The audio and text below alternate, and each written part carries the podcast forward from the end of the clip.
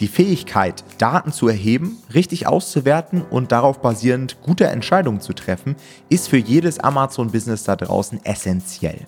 Im heutigen Interview haben wir den Research-Experten Christian Heidorn zu Gast und er gewährt uns tiefe Einblicke in seine Vorgehensweisen, Gedanken und seine Tools. Viel Spaß bei diesem Interview.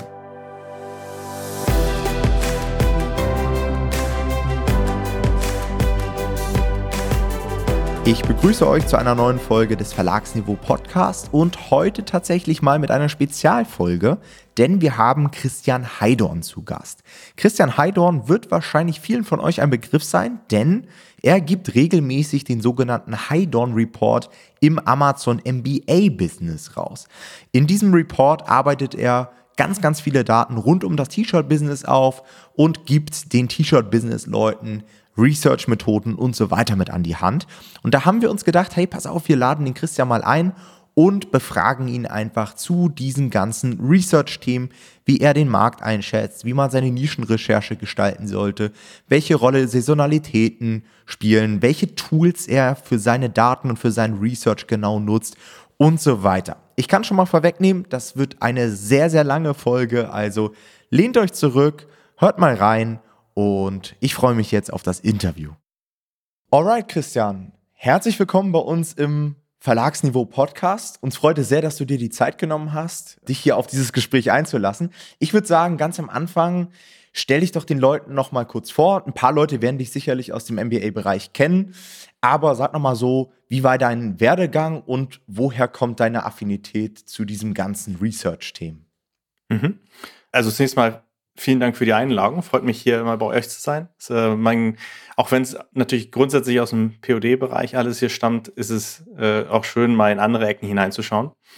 Ja, ganz, ganz kurz zu meiner Person. Also der Name Christian Heidorn. Man kennt mich vorrangig aus dem ganzen Merch und Print-on-Demand-Bereich, gerade so, wenn es um Shirts, Hoodies und so Krams geht. Ja, ich habe eine, ich bin ein bisschen kompliziert immer, wenn man mich fragt, wo kommst du eigentlich her? Äh, ich, ich, ich, muss dann immer sagen, ich, ich bin gebürtiger Bonner und da hört es dann auch schon auf, weil eigentlich habe ich den Großteil meines Lebens im Ausland gelebt, bin viel umgezogen als Kind äh, aufgrund des Jobs meines Vaters, ein bisschen überall gewesen, habe deswegen auch die Schule größtenteils auch im Ausland absolviert, bin dann allerdings später zum Studium zurück nach Deutschland gekommen keine Ahnung, vielleicht weil das Studium kostenlos ist, wer weiß. Ne? und äh, bin dann ganz schnöde ins, ins BWL reingegangen. Ganz, ganz trocken. Äh, hab dann aber für BWLer einen relativ klassischen Werdegang gemacht, äh, alles versucht abzuklappern, von Banking bis Consulting. Äh, und äh, bin dann aber nach der Finanzkrise erstmal, ja, wurde gekündigt, bevor ich überhaupt angefangen hatte. Und äh, ja, ziemlich hart damals. Und der Witz ist, bevor ich dann danach endgültig bei der Shell anfing, im Ölgeschäft, hatte ich damals schon den Grundstein gesetzt für meine, ich nenne es mal Print-on-Demand-Karriere, weil ich damals erstmalig mit Spreadshirt in dieser ganzen verdammten Zeit, als ich in Berlin versuchte, mich überall zu bewerben, Spreadshirt-Designs hochgeladen habe und das erste Geld verdient habe nebenbei. Geil. Und äh, da fing das Ganze an, so als Nebenberuf. Und äh, habe aber dann erstmal bei der Shell acht Jahre lang gearbeitet, war auch eine coole Zeit alles dort gemacht, vom Marketing, Vertrieb, Supply Chain bis hin zu Versorgungsverträgen für die Schweiz am Ende verhandelt. Und ähm, irgendwann musste ich aber dann mich dazu entscheiden, jetzt ist die Zeit. Und äh, habe gekündigt, selbstständig gemacht. Und du hattest es angesprochen, Tom, ne, die Affinität zu Research. Ich weiß gar nicht, ob ich so klassischen Affinität zu Research in dem Sinne habe. Das ist einfach so ein bisschen zu mir gekommen. Also ich erinnere mich noch stark zurück. Ich hatte das Glück, äh, ein paar gute Lehrer zu haben in meiner Schulzeit. Und die haben damals einem vor allem viel beigebracht, wie man sich selbst Dinge beibringt. Ja, und das ist ja auch eine andere Form von Research. Mhm. Ja. Und ich kann ehrlich gesagt gar nicht so gut mit Text. Ich bin vor allem ein extrem visueller Mensch. Und äh, für mich passt aber Research und visuelle Dinge sehr gut zusammen weil äh, um die Essenz von Daten quasi zu reduzieren auf ihren Kern, musst du sie visualisieren aus meiner Sicht. Und es hat mir immer sehr viel Spaß gemacht, vor allem auch Charts zu bauen, hat bei Consulting unheimlich gut geholfen. Ähm, Bullshit-Aussagen in Grafiken darzustellen. und äh, ich weiß nicht, ich habe einfach, glaube ich, eine, ein Händchen dafür. Also, weil mich auch viele Dinge interessieren und deswegen lese ich viel, informiere mich, ja, und versuche zu verstehen, was ist der Kern der Sache. Ne? Und hast du, hattest damals, also du bist ja, für mich bist du so einer der OGs im T-Shirt-Business eigentlich. Hat es damals auch schon bei dir im T-Shirt, also als du angefangen hast mit dem T-Shirt-Business, hatte da Research für dich schon eine besondere Rolle? Oder wie du gesagt hast, ist es einfach so mit der Zeit irgendwie gewachsen und du hast dich mehr dafür interessiert? Weil am Anfang war das doch eigentlich noch mehr so wahrscheinlich, dass man eigentlich hochladen konnte, was man wollte und es hat irgendwie halbwegs funktioniert, oder? Ich würde nicht sagen, dass du hochladen konntest, was du wolltest, das nicht. Aber natürlich war es so, dass, also wenn du 2008 angefangen hast, so wie ich, ja, mhm. dann war das eine ziemlich grünes Feld da konntest du dich schon austoben. Das habe ich auch gemacht und habe das relativ früh arg industriell betrieben, weil ich halt auch noch programmieren kann und habe dann halt so ein paar Workarounds mir selbst gebastelt, die auf, gerade auf Spreadshirt Dinge ermöglicht haben, die heute nicht mehr möglich sind. Und Research war nicht so anspruchsvoll wie heutzutage. Du konntest nicht alles hochladen, aber wenn du halt, ich sag mal, einen ganz simplen Abgleich gemacht hast, du hast geguckt, was gibt es auf Spreadshirt und was ist überall im Internet beliebt, ja, hm. dann reduzierte sich deine Recherche auf, was sind die beliebtesten 5000 Sprüche, die es im Englischen so gibt. Und dann machst du daraus Grafiken und lädst sie hoch.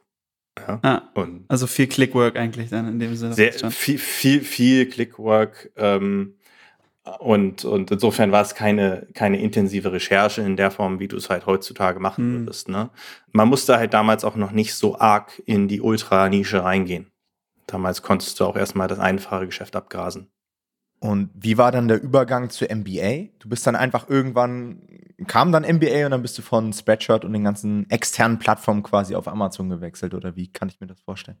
Ja, also ich hatte damals mich vor allem auf Spreadshirt konzentriert, deswegen, weil es dann einfach so gut lief, ja. Also das, das, äh, mein bestes Jahr damals auf Spreadshirt allein war ja 2012, als ich um die 100.000 Euro in Summe nebenbei, neben meinem regulären, gut bezahlten Job halt einkaschiert habe. Also das war schon äh, mega motivierend, äh, aber da, da hast du auch nicht mehr viel Energie, sozusagen dich um anderes zu kümmern. Hm. Ich muss gestehen, ich bin auf MBA erst relativ spät gestoßen durch Zufall, weil mir Felix Schuld, den einige vielleicht äh, hier zuhören, vielleicht auch kennen, in einem Telefonat davon erzählt hatte. Und da bin ich ja hellhörig geworden und dachte mir, ach Mist, da muss ich auch noch warten, bis ich ange angenommen werde. Ja, gut, schnell, schnell anmelden, mal gucken. Und das ging dann auch relativ fix.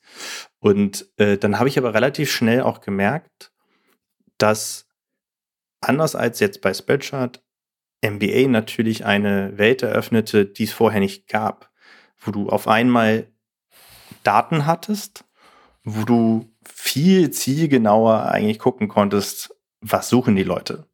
Ja, weil einfach diese Daten verfügbar waren, die halt aber nicht bei diesen ganzen kleineren Plattformen preisgegeben werden. Und das, das war dann der Trigger, weil man halt auch schnell gemerkt hat, okay, Amazon ist halt ein großes Rad. Und auch wenn es noch klein ist, das wird größer. Ne? Hm. Das war eigentlich, das war so der, Wendepunkt ist, glaube ich, falsch, weil ich, ich meine, ich habe ja immer noch meine alten Accounts, ne? Die bei Spreadshirt und so. Und da, ich meine, das ist alles weniger geworden über die Zeit, weil man halt keine Energie mehr reinsteckt. Aber die sind schon schwer tot zu kriegen. Ja, ja. So. Das kennen wir bei ja, KDP auch. Das ist auch so. Ich habe auch so das Gefühl, wenn du einmal ein gewisses Grundrauschen hast, darunter geht es dann auch nicht mehr. So nach dem Motto. Also in einem Buch ja. wird immer ein bisschen was abwerfen, wenn es vernünftig aufgesetzt wurde, weil du ja immer noch für die Keyword rankst. Und ja. solange das halbwegs einen vernünftigen Bewertungsschnitt hat, dann sind die nicht tot zu kriegen. Das ist bei mir auch so, bei MBA kann ich das auch bestätigen, weil ich habe auch einen MBA-Account, weil ich ja vor KDP auch Match bei Amazon gemacht habe.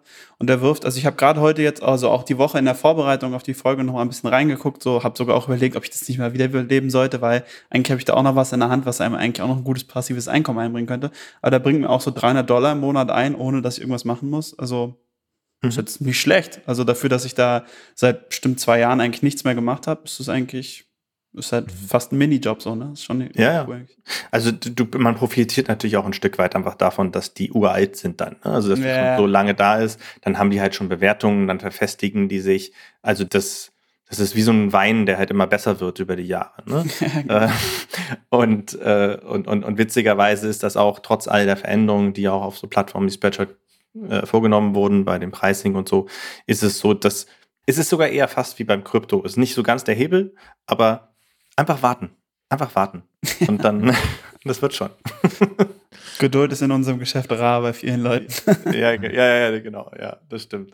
Das stimmt. Wie ging es dann weiter? Also ich denke mal, die meisten hier werden dich durch deinen Report kennen. Wie ist diese Sache überhaupt entstanden? Ich meine, du hast ja schon gesagt, durch die Shell ähm, und deine ganzen Consulting-Jobs und so weiter hast du schon sehr, sehr viel mit Daten zu tun gehabt, aber hm. woraus ist dann dieser Report entstanden, den so viele genießen? Auch das wieder aus einem Gespräch mit Felix heraus. Ähm, man muss einfach, ja, wir, weil wir ja öfters mal telefonieren und dann uns austauschen. Yeah. Und, ne, und da entstehen halt auch einfach Ideen. Und was uns einfach aufgefallen war, dass es ist ja so, dass es auch andere, äh, gerade aus dem englischsprachigen Raum gibt, die solche Reports, natürlich anders gestrickt, auch anbieten. Da kann man ganz explizit erwähnen den Michael Esney, der ist halt ein Journalist ja, oder Autor, der schreibt halt besonders gut. Ja. Der hat halt einen sehr beliebten Report, den er irgendwie einmal die Woche rausgebracht hat. Der war allerdings nicht so extrem datenbasiert, wie es jetzt bei mir ist, sondern der, der hat einfach Ideen quasi den Leuten gegeben. Und es ist aber ja so, dass gerade in der deutschsprachigen Raum nach wie vor natürlich nicht alle sich mega sicher fühlen im Englischen. Ja, und die auch gerne etwas haben, oder ich sag mal so, das ist ähnlich wie mit Hollywood-Filmen. Der deutsche Markt ist groß genug, sodass es sich lohnt und auch Sinn macht, eine, eine, eine deutsche Variante von dem Produkt sozusagen anzubieten. Mhm. Und dann haben wir damals aber, ähm, so wie ich eigentlich fast jedes neue Projekt beginne, nicht erstmal losgelegt und was gemacht, sondern wir haben erstmal gefragt. Leute, das ist so unsere Idee. Was haltet ihr davon? Und wenn wir sowas machen würden, was würdet ihr gerne daran sehen wollen? Und da gab es eine extrem große Resonanz. Und da habe ich erstmal Ideen gesammelt und dann auf Basis dieser Informationen, die ich bekommen habe, habe ich einen ersten Wurf quasi den ersten Prototypen sozusagen kreiert, der auch viele, viele Dinge beinhaltet hat, die heute nicht mehr da drin sind, weil man erstmal gucken musste, was, was, was kommt gut an. Ne? Hm. Und habe dann diesen ersten Report veröffentlicht und die Leute waren begeistert. So. Und dann dachte ich, okay, cool, weil ich habe nicht einfach nur eine deutsche Variante von dem Report von Mike Esney gemacht. Das sowas, sowas mache ich nicht, das mag ich auch nicht, sondern das, ich, ich muss mich damit wohlfühlen. Das muss auch etwas sein, was ganz klar meine persönliche Note beinhaltet. Und ich habe halt gesagt, ich arbeite vor allem mit Daten. Ich visualisiere gerne Daten. Und jetzt mache ich einen Report, der genauso funktioniert. Ja?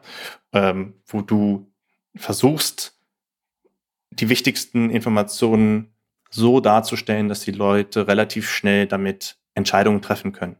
Und weil nicht jeder hat halt auch die Zeit, neben seinem normalen Vollzeitberuf ständig diesen ganzen intensiven Research zu machen, sagen wir mal ehrlich. Ja? Das, sind, mhm. das, sind, das sind Leute, die haben Familien, die haben ja auch ein Privatleben, nicht so wie ich.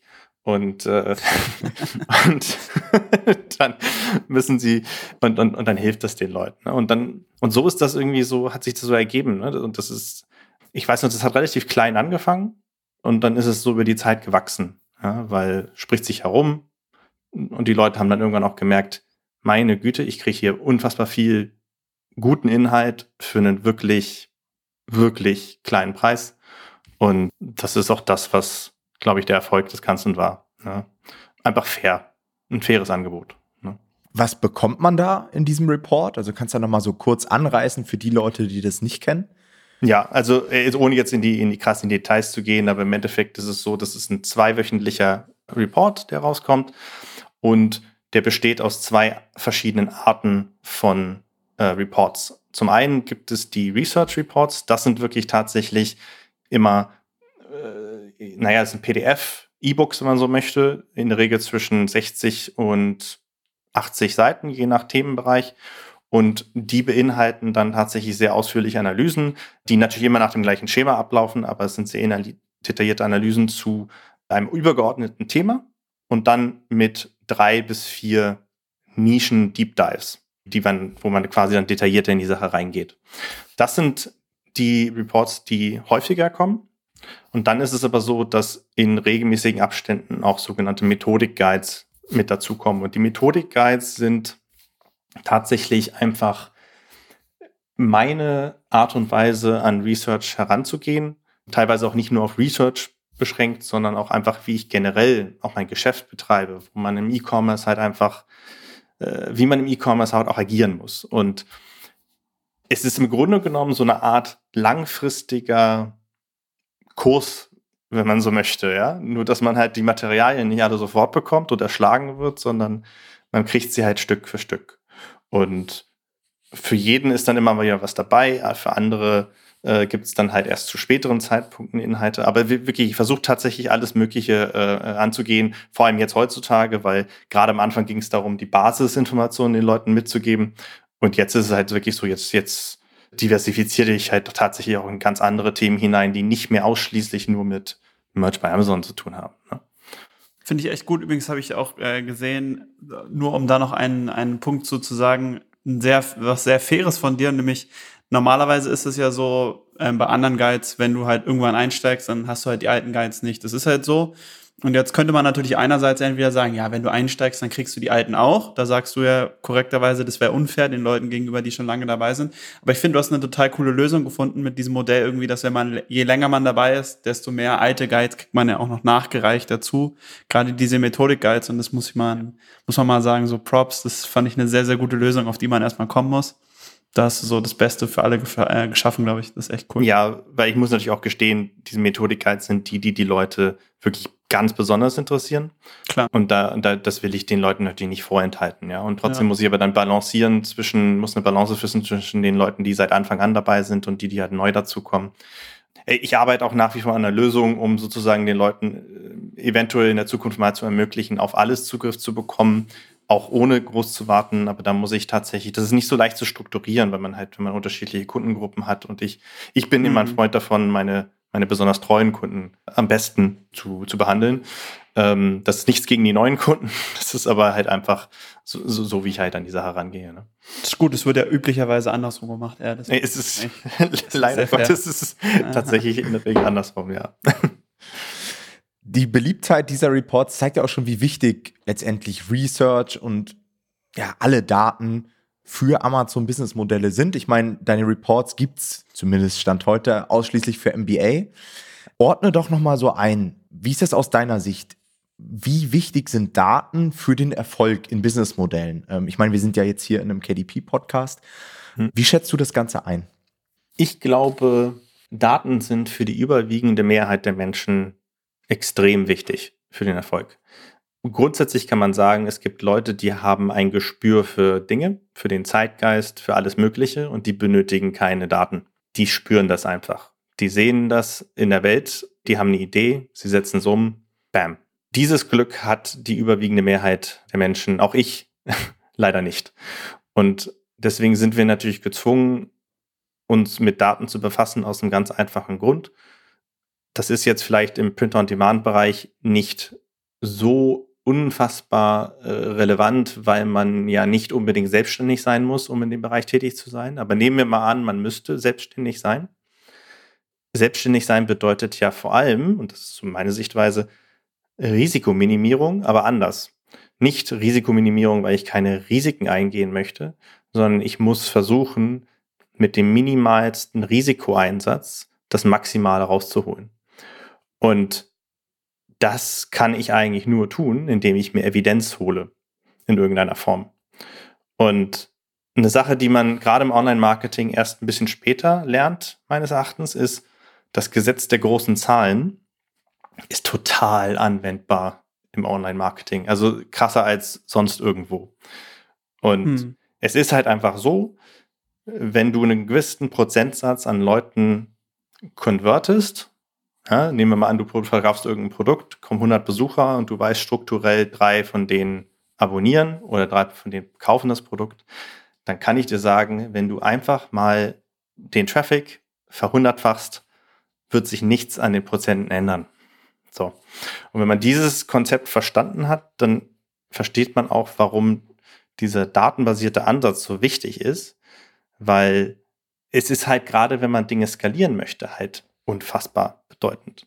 Ja. Hm. Und deswegen, also wenn ich nicht mit Daten arbeite, dann stoche ich im Dunkeln. ja, dann ist das ein Raten. Ich möchte aber nicht raten, sondern ich möchte die Wahrscheinlichkeit erhöhen, dass ich Erfolg habe.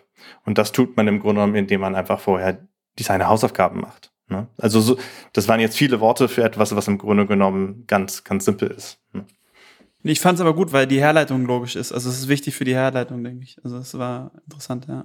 Und es, ja. es wird meiner Meinung nach immer noch von viel zu vielen Leuten ignoriert. Also du weißt gar nicht, mhm. gerade im Self-Publishing-Bereich, wie viele Leute da draußen sich monatelang hinsetzen, ein Buch schreiben, 0% Research machen oder ganz, ganz wenig veröffentlichen mhm. und dann fangen sie plötzlich an, sich zu wundern, ja, mein Buch funktioniert überhaupt nicht, woran liegt das und so weiter. Hätten sie vorher eine Stunde, eine Stunde Research gemacht, hätten sie das meist schon vermeiden können.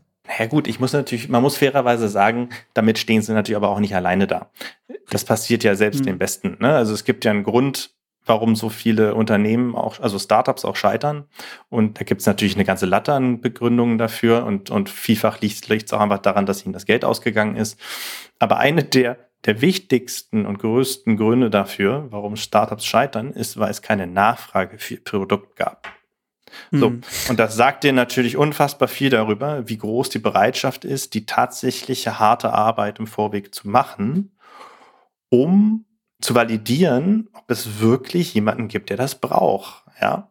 Aber da habe ich auch immer das Gefühl, das hängt auch damit zusammen, dass die Leute so eine Blauäugigkeit entwickeln, wenn es um ihr eigenes Produkt geht. Also ich glaube, ich, ich merke das auch häufig bei uns, also im Coaching, wenn Leute kommen mit ähm, Nischen, die vielleicht, wo offensichtlich im ersten Moment ist, dass da keine Nachfrage ist, aber dann tendieren Leute häufig dazu zu sagen, ja, die Nachfrage ist halt nicht da, weil es halt auch kein entsprechendes Produkt gibt. Und dann fehlt halt manchmal dieser Sprung zu sagen, ja, vielleicht gibt es das Produkt, aber auch nicht, weil die Nachfrage nicht da ist. Also es ist, ja. ich habe das Gefühl, häufig sind Leute dann so, also das ist im Startup-Bereich noch krasser, glaube ich, wahrscheinlich als im Self-Publishing, so überzeugt von ihrem Produkt, dass sie denken, ja, ja, die Nachfrage ist aber nur nicht da, weil die Leute mein Produkt noch nicht kennen. Alles gut. Und da dann sozusagen diese gesunde Balance zu bekommen, sich selber oder die äh, Reflektiertheit zu bekommen, sich selber einschätzen zu können und zu sagen, liegt es jetzt wirklich daran oder ähm, ist einfach vielleicht auch generell keine Nachfrage da? Das ist wahrscheinlich die Kunst und da äh, kommt auch Risikoaffinität ins Spiel. Wenn ich sage, ich bin einfach risikoaffin, hm. dann probiere ich es halt einfach aus und wenn ich risikoavers bin, ja, dann mache ich es einfach lieber nicht, wenn ich nicht den klaren Nachweis habe, dass die Leute mein, mein Zeug kaufen würden. Hm. Also ich glaube, das ist, das ist natürlich auch gefährlich. Ne? Ähm, sowas passiert auch, glaube ich, sehr häufig vor allem bei Leuten, die sich nicht austauschen mit anderen. Also mhm. wenn du nicht, wenn du niemanden hast, der deine, deine Ideen challenged, ja, und ja. mal hinterfragt, dann wirst du grundsätzlich immer nur von deiner eigenen Gedankenwelt ausgehen. Und das passiert, glaube ich, gerade im Online-Bereich bei Leuten, die nebenbei als Hobby irgendwas am PC tun, mega viel, weil sie natürlich in dem Moment ausschließlich sich mit ihrem PC unterhalten ja? und äh, mit herzlich wenig anderen Menschen. Und du, du hast das Wort blauäugig verwendet. Das ist, das ist tatsächlich natürlich ein, der richtige Begriff. Aber ich glaube, das liegt einfach nur daran, weil sie noch nie, was ich noch nie, aber weil sie häufig nicht gesehen haben, wie das auch anders funktionieren kann, wenn man es mal anders macht. Ja, du musst ja diese, dieses Erfolgserlebnis ja auch haben. Ja äh, und dann den, den kausalen Zusammenhang halt auch für dich dann auch, auch herstellen. Aber wenn es dann einmal Klick macht, dann ändern die Leute, glaube ich, auch ihren Ansatz ganz arg. Ja, das glaube ich auch, da hast du recht, ja. Und da ist ja auch wieder der große Vorteil bei den Amazon-Business-Modellen, weil du auch gerade den Vergleich hattest zu so normalen Startups. Da muss man teilweise auch so ein bisschen ins Blaue hinein das Ganze machen. Aber das mhm. ist ja der große Vorteil bei Amazon. Wir haben ja die, die Daten. Ja, wir haben ja den Sales Rank. Du siehst ja, dass es für den Bereich keine Nachfrage gibt. Und sich dann zu sagen, ja, ich, ich mache es aber trotzdem, ja, weil ich habe da ein sehr gutes Gefühl. also das ist für mich schon grenzwertig. Das ist so, ja. ich glaube, das ist auch eine gewisse, also man muss ehrlich zu sich selbst sein teilweise. Ich glaube, das würde schon einen sehr, sehr weit bringen. Ich habe mir auch angewöhnt, mich teilweise wirklich einfach mal selbst zu hinterfragen. Ja? Hm. Ich glaube, wenn man das regelmäßig macht, dann checkt man auch immer die Schwächen seiner eigenen Ideen und verhindert damit schon, dass man auf die Nase fällt. Ja, oder, oder was ich häufig mache, ist, ich habe dann vielleicht, ich bin tatsächlich total anfällig für sowas, ne? Ich habe dann halt, weil ich mich auch divers interessiere, ja, also, und dann kommt da plötzlich ein neues, spannendes Thema um die Ecke. Und ich bin dann dermaßen davon von wirklich, das frisst mich auf, ja. Also ich, ich will dann quasi in dem Moment das machen, da ist die volle Motivation da. Und dann muss ich mich aber nochmal hinsetzen und sagen, Moment, du lässt das jetzt noch mal irgendwie zwei Tage liegen, schläfst drüber und wahrscheinlich denkst du morgen, boah, ist das die dümmste Idee aller Zeiten. Ne? Das ja. ist, ich glaube, das ist, äh, man kann sowas machen. Und ich glaube auch, dass man muss sich das aber auch leisten können. Äh, wenn du ausreichend Erfolg hast und so einen Basisumsatz, dann kannst du anfangen, solche Experimente zu machen. Mhm. Und, und dann, und dann, da ist auch immer mehr wieder ein Treffer dabei. Man muss sich einfach nur bewusst sein, dass das Risiko, dass man halt, der Einsatz ist halt größer. Ne? Genau. Ne? Und es gerade auch, gerade auch bei KDP, ne? wir haben ja einen viel größeren Fokus auf Einzelprojekte mit einem mit ja. viel höheren Erstellungskosten. Wenn wir jetzt im MBA-Bereich unterwegs sind, da erstellt man halt eben mal ein Design und wenn das floppt, dann floppt das eben. Mhm. Wenn man aber mehrere Monate und vielleicht auch mehrere tausend Euro in so ein Buch gesteckt hat, da kann man sich kaum erlauben, großartig Flops zu haben. Es sei dann, wie du sagst, ne, wenn man schon sehr, sehr gut unterwegs ist, dann kann ich auch mal ein bisschen mehr Risiko eingeben, wenn auf der anderen Seite die Renditeerwartung auch relativ groß ist. Aber gerade für Anfänger bin ich der Meinung, sollte man da eher versuchen, das Risiko, ich will jetzt nicht sagen, nahe Null zu bringen. Es wäre natürlich wünschenswert, aber so wenig Risiko wie möglich einzugehen und dann lieber Abstriche in der Rendite erstmal hinzunehmen. Ja. Und das geht auch tatsächlich ganz gut. Also ich merke es auch mal bei mir, also wie du, Christian, würde ich auch sagen, ich habe auch so eine Tendenz dazu, dahin zu tendieren. ähm, und aber wenn man so klare Metriken hat eigentlich, also wir arbeiten immer mit sehr klaren Metrik und wenn man sich die immer wieder in den Kopf ruft, dann kann man sich da auch selber kontrollieren und dann merkt man, ey, ich halte mich eigentlich gerade nicht an meine eigenen Regeln und ich sollte jetzt nochmal einen Schritt zurück machen. Und dann kann einen das echt schützen. Also deswegen ist es immer wichtig, glaube ich, für sich selber irgendwelche festen Metriken aufzubauen, an denen man Sachen nochmal checkt oder wo die, die Ideen durchlaufen müssen, bevor man da Geld reinsteckt, damit man sich vor sowas auch echt schützen kann. Weil es gibt halt dann doch immer, das ist ja der Kern von Research. Es gibt klare Daten, es gibt klare Fakten, an denen man sich festhalten kann und meistens liefern die einen sehr guten Eindruck davon. Ja, ich glaube, da, da, muss man halt einfach dann auch als Mensch so gestrickt sein. Ne? Es gibt halt einfach mhm. Leute, die arbeiten nicht so strukturiert. Ja, das ist, ja. ich bin, ich bin zum Beispiel sehr strukturiert in der Hinsicht, aber ich weiß, also meine Frau zum Beispiel, die dreht durch, wenn die so arbeiten müsste wie ich, ja, die, ich bin, ich bin Roboter für sie da im Vergleich, ja, und, und das ist, das heißt nicht, dass das eine erfolgreicher ist als das andere, aber da, jeder, jeder muss natürlich auch für sich seinen Weg finden. Äh, am Anfang ist es ja einfach so, dass die meisten Leute derart eher verunsichert sind sie kriegen ganz viele Ratschläge von links und rechts und wissen nicht, was ist denn jetzt das Richtige. Und mhm. sie wollen halt nichts falsch machen. Das ist aber natürlich noch viel schlimmer, als Risiken einzugehen, wenn du einfach gar nichts machst, weil du versuchst zu überanalysieren äh, und, und, und, und, und du suchst nach der perfekten Nische, wie man ja immer so sagt. Ja, gut, äh, wenn du gar nichts machst, passiert halt auch nichts. Ne? Aber was mich da interessieren würde, und das ist vielleicht auch so ein Kern dessen, was wir gerade diskutiert haben, was, wie würdest du also wie triffst du eine Abwägung zwischen deinem Bauchgefühl und Daten, wenn die beiden Sachen nicht übereinstimmen dann am Ende? Weil das ist ja quasi dann die Situation, die wir da haben. Man glaubt irgendwie, dass was anderes, dass was funktionieren könnte oder dass was gut aussieht, aber die Daten sagen vielleicht dann ein bisschen was anderes oder sagen halt vielleicht auch gar nichts dazu. Wie triffst du dann deine Abwägung da? Naja, gut, grundsätzlich muss man ja erstmal sagen, Daten sind ja nichts weiter als nur Daten. Daten haben, ne, Daten haben ja keine Bedeutung an sich sondern Daten bekommen eine Bedeutung durch Kontext mhm. oder einen Filter, den man aufsetzt. Und teilweise ist es ja auch so, gerade, also Keywords sind ein total gutes Beispiel dafür. Wenn du halt mal Longtail-Keywords nimmst, muss man ja einfach auch mal konstatieren, dass nicht jedes Longtail-Keyword so eindeutig ist. Ja, das, da sieht man halt drei Buchstaben oder vier Buchstaben in einer Abfolge und du könntest wahrscheinlich vier, fünf Leute fragen bei einigen Keywords und die würden sagen, komplett unterschiedliche Wahrnehmungen haben und, und auch Interpretationen, was der Mensch, der danach jetzt, also der das eingegeben hat was im Browser, was er hatte, sich haben will. Ja? Mhm. Und ähm, das kann man herausfinden, wenn man natürlich weiter tiefer sucht und mal guckt, was sind die Ergebnisse dann dabei, die dabei rauskommen, welche von diesen Ergebnissen sind, äh, ich sag mal, beliebter. Das kann man ja erkennen, entweder an einem Bestseller-Rank oder an den Bewertungen. Oder, und das ist aber dann auch der Punkt, wo die Leute den Schritt nicht weitergehen, das ist, finde ich, gerade bei Büchern äh, bietet sich das unfassbar gut an, nicht einfach nur die Ergebnisse anzugucken, sondern tatsächlich die konkreten Bücher anzuklicken und dann in den Bewertungen mal reinzugucken. Hm. Also ich, ich habe mir angewohnt, ich gucke ich guck mir immer die besten und die schlechtesten Bewertungen an. Und so kann man relativ gut herausfinden, was die Leute lieben und was sie hassen. Und, und daraus, wenn man das macht, da braucht man sich nicht alles anzugucken, aber da kriegt man ein relativ gutes Bild. Mhm. So, habe ich diese Daten, also sind all diese Informationen verfügbar? Ja, dann würde ich grundsätzlich immer nach Daten gehen. Das Bauchgefühl kommt bei mir immer dann rein, wenn ich einen Punkt erreiche, wo ich mit unvollständigen Daten arbeiten muss. Ja. Und dann ist Bauchgefühl natürlich auch nicht nur äh, reine Intuition, sondern es ist natürlich auch Erfahrungswerte. Die kannst du natürlich auch erst nach einer Zeit haben. Am Anfang ist es wahrscheinlich Bauchgefühl. Nach mehreren Jahren sagt man, das ist eine unfassbare Erfahrung. Ja. Aber das ist wirklich krass, das unterschätzt man wahnsinnig, finde ich. Das ist beim T-Shirt-Business wahrscheinlich genau wie bei KDP, was Erfahrung für eine Rolle spielt.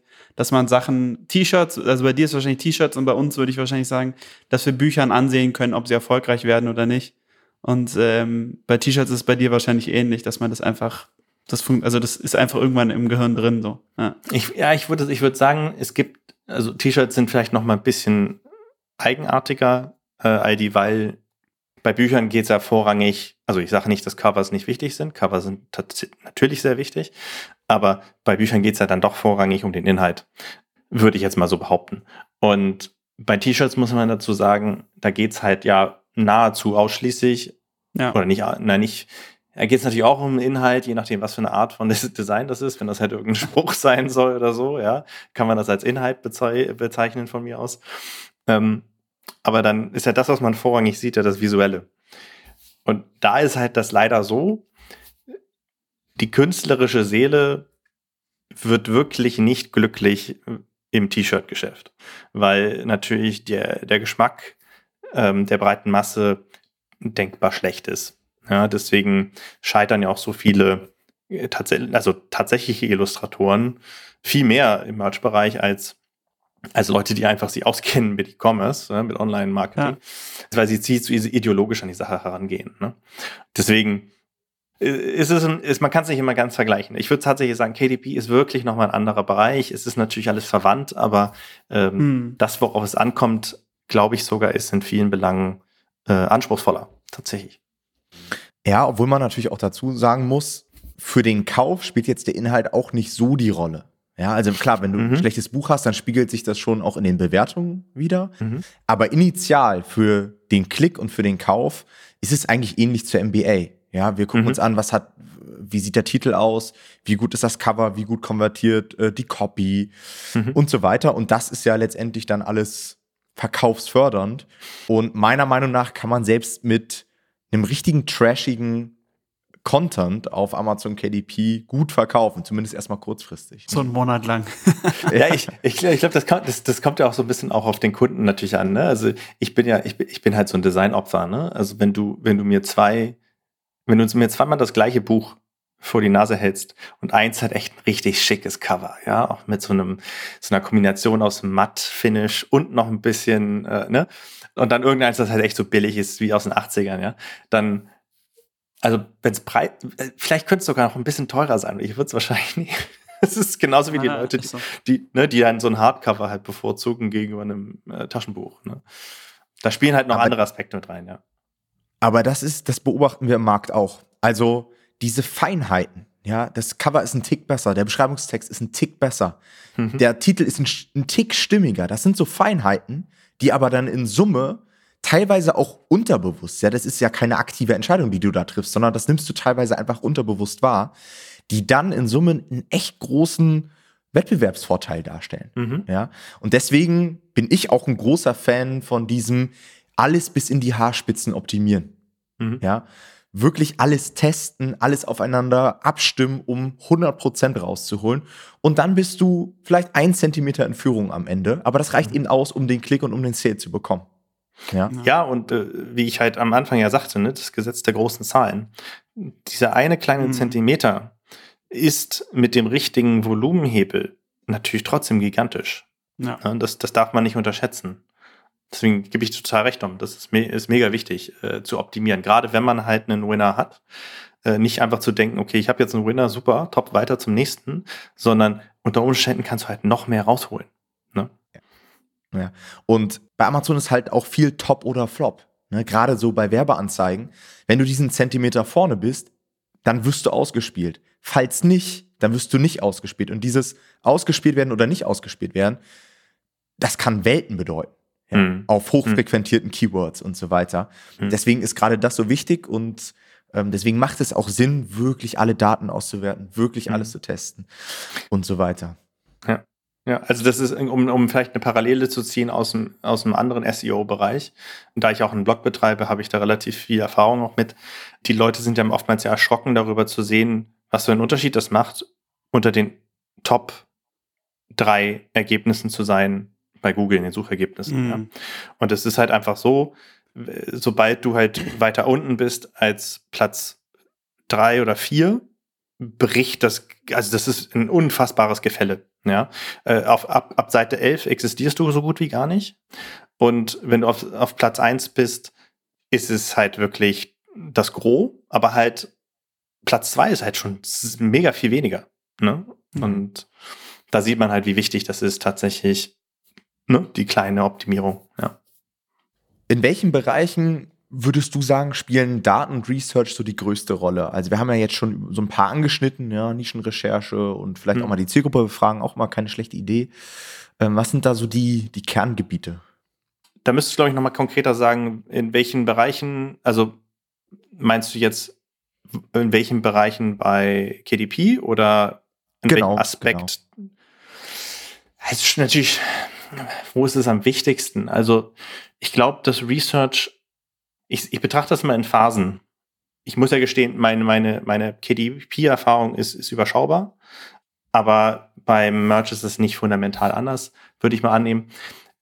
Ich persönlich gehe so vor, dass ich nicht die gesamte Recherche auf einmal mache, sondern ich habe eine, eine, erste Phase, die eher so eine Art explorative Recherche ist, wo ich versuche herauszufinden, was äh, könnte überhaupt anspringen ja, wo, wo, ich, wo ich sehr oberflächlich, aber halt schon mit Daten, beispielsweise mit ganz konkreten Keywords, versuche, Dinge zu platzieren. Und da gehe ich dann auch durchaus mal mit einer Gießkanne ran. Ja, also das, das ist bei Merch einfacher als bei, bei KDP. Ne? Aber da gehe ich mit einer Gießkanne ran. Aber ähm, mit einer gezielten Gießkanne, wo ich halt schon vermute, das klappt. Und dann gucke ich aber am Ende anhand der Zahlen, was tatsächlich auch funktioniert. Ja, und, und irgendwas schlägt ja auch an in meinen Reports ziehe ich immer sehr gerne den Vergleich äh, zu der Ölbranche, weil ich einfach diese Bilder im Kopf habe äh, aus meinem alten Job und, und, und spreche immer davon, dass man überall mal Löcher reinbohren muss. Und, mhm. so, und irgendwann stößt du halt auf Öl. Da kommt halt erstmal ein kleines bisschen raus. Und dann weißt du aber, oh, da ist ein Reservoir. Ich weiß aber noch gar nicht, wie groß das Reservoir eigentlich ist. Und in dem Moment, wo ich aber dann diesen Treffer habe, dann überlege ich mir, okay, in was für einer Nische habe ich mich denn jetzt gerade bewegt? Wie groß ist diese Nische? Und zwar nicht nur vom Volumen her, und dafür nutze ich dann meistens irgendwelche Tools, die mir halt Suchvolumen oder zumindest geschätztes Suchvolumen geben. Also wie groß ist diese Nische? Kann ich dieses Volumen auch in Relation setzen zu Nischen, die ich bereits bearbeite und wo ich halt auch ein Gefühl dafür habe, wie viel ich da rausholen kann? Und wenn ich dann das Gefühl habe, okay, das, das lohnt sich, da mal reinzugehen, dann gehe ich erst tatsächlich wirklich tief rein. Aber dann bohre ich das Ding auch komplett auf, versuche alles zu verstehen. Halt angefangen von, also ich, ich, tummel mich dann auch viel in Foren. Ja? Also ich gehe dann wirklich in die komischsten kleinen Foren rein, melde mich da an. Also teilweise sind das noch Foren, die sehen aus, als wenn sie aus den 90ern wären. Und, und sind Foren ja, auch normalerweise. ja, genau, genau. Und, und äh, ja, aber auch mit diesem Look, weißt du? Also die, ja, die klar. Ne? Bulletin Board. ja, genau, richtig Bulletin Board. Und da, das ist total spannend, weil, weil das ja auch alles so, so ultra äh, anonyme Bereiche sind, teilen die Leute ja auch total offen. Und äh, da siehst du dann, wie Leute auch wirklich echt reden, was sie für ein Jargon verwenden. Es gibt fast in jedem Board zu jeder Nische, also quasi jedem Hobby oder sonst was, auch so einen eigenen Thread, lustige Sprüche. Das ist witzig, weil die existieren meistens deswegen, weil, weil die Leute über Suchmaschinen keine langen, fertigen Listen gefunden haben. Also setzen sie sich zusammen und sagen, Leute, lass mal eine Liste zusammenstellen. Und das ist mega. Das ist so mega, weil da findest du die Perlen, auf die noch keiner gekommen ist. Weil, seien wir mal ehrlich, ich würde mal behaupten, dass 70 bis 80, na sagen wir sogar 80 bis 90 Prozent der Leute, die zumindest bei Merch unterwegs sind, was machen die? Effektiv orientieren sie sich nur an dem, was schon da ist, wandeln das ein bisschen ab. Vielleicht kommen sie mal mit einem anderen Spin auf einem Spruch, aber ähm, wirklich komplett neue Dinge entwickeln tun nur sehr wenige. Das ist schade, weil die Leute würden auch tatsächlich was anderes kaufen, wenn man es ihnen mal zeigt. Und da findest mhm. du die Perlen.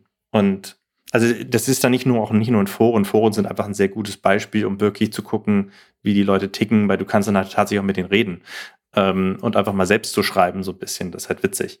Ähm, aber äh, ist, du, die, meine Recherche geht dann halt wirklich von, von oberflächlich zu, zu detailliert. Also wenn ich mich in einem Bereich überhaupt nicht auskenne, dann werde ich anfangen mit einem Wikipedia-Artikel, dann lese ich den halt, dann gucke ich mir auch ein Explainer-Video an und, und all solche Dinge. Andere Aspekt, die ich bei so einem Researcher halt auch mache, ist, dass es, da, da bin ich aber, glaube ich, tatsächlich sicher, äh, ziemlich sicher, dass das sehr spezifisch ist auf Merch, aber ich habe so ein kleines Modell, was ich auch mein, in, meinen, in meinen Reports halt immer den Leuten mitgebe, ist, ich nenne das das KPM-Modell. Äh, KPM, weil ich nach drei Elementen suche. Ist es kontrovers? Ja? Gehört es zur Popkultur? Oder ist es in irgendeiner Form in den Medien thematisiert. Und je mehr von diesen drei Bereichen sozusagen getickt werden, desto höher ist das Potenzial von diesem, diesem Thema, dieser Nische und diesem Design auch wirklich die Leute zu begeistern, weil die Leute oftmals ja auch sehr akut themenbasiert Sachen kaufen, weil sie irgendwie gerade irgendein, irgendein, irgendein Zeitgeist, irgendein Thema ist gerade relevant für sie. Und wenn nichts davon getickt ist, dann ist es halt schwierig, dann, dann halte ich mich persönlich eher davon fern. Ne? Im KDP würde ich jetzt sagen, ist, ist, ist glaube ich, das ein Stück weit weniger relevant. Was ich machen würde, ist, wenn ich jetzt anfangen würde zu suchen, natürlich informiere ich mich erstmal über die Bestseller, ja, aber einfach nur, um zu, ein Gefühl dafür zu bekommen, gibt es Trends. Hm. Ansonsten ist es so, ich weiß gar nicht, was sind eigentlich so die gängigen Research-Tools für, für KDP? Gibt, gibt, gibt's ja auch, ne? Helium 10 ist das, was wir nutzen und was wir empfehlen. Ja, ist, ist das eine Produktsuche, ne? Genau, da kannst du über die Blackbox quasi filtern nach gewissen Kriterien. Ja, dass du zum ja. Beispiel sagst, schmeiß mir Bücher raus, die unter einem Sales Rank von 20.000 sind und die im Titel das Wort Hund haben. Mhm. Im Motto. Und dann mhm. kannst du da verschiedenste Filter setzen, was meiner Meinung nach super hilfreich ist.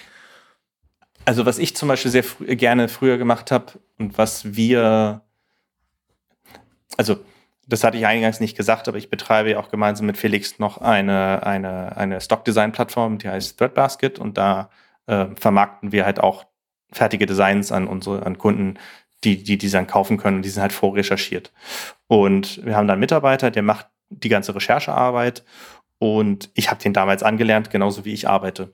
Und beim Merch habe ich zum Beispiel irgendwann angewohnt, äh, angewöhnt, dass ich in einem ganz bestimmten BSR-Korridor immer nur recherchiert habe.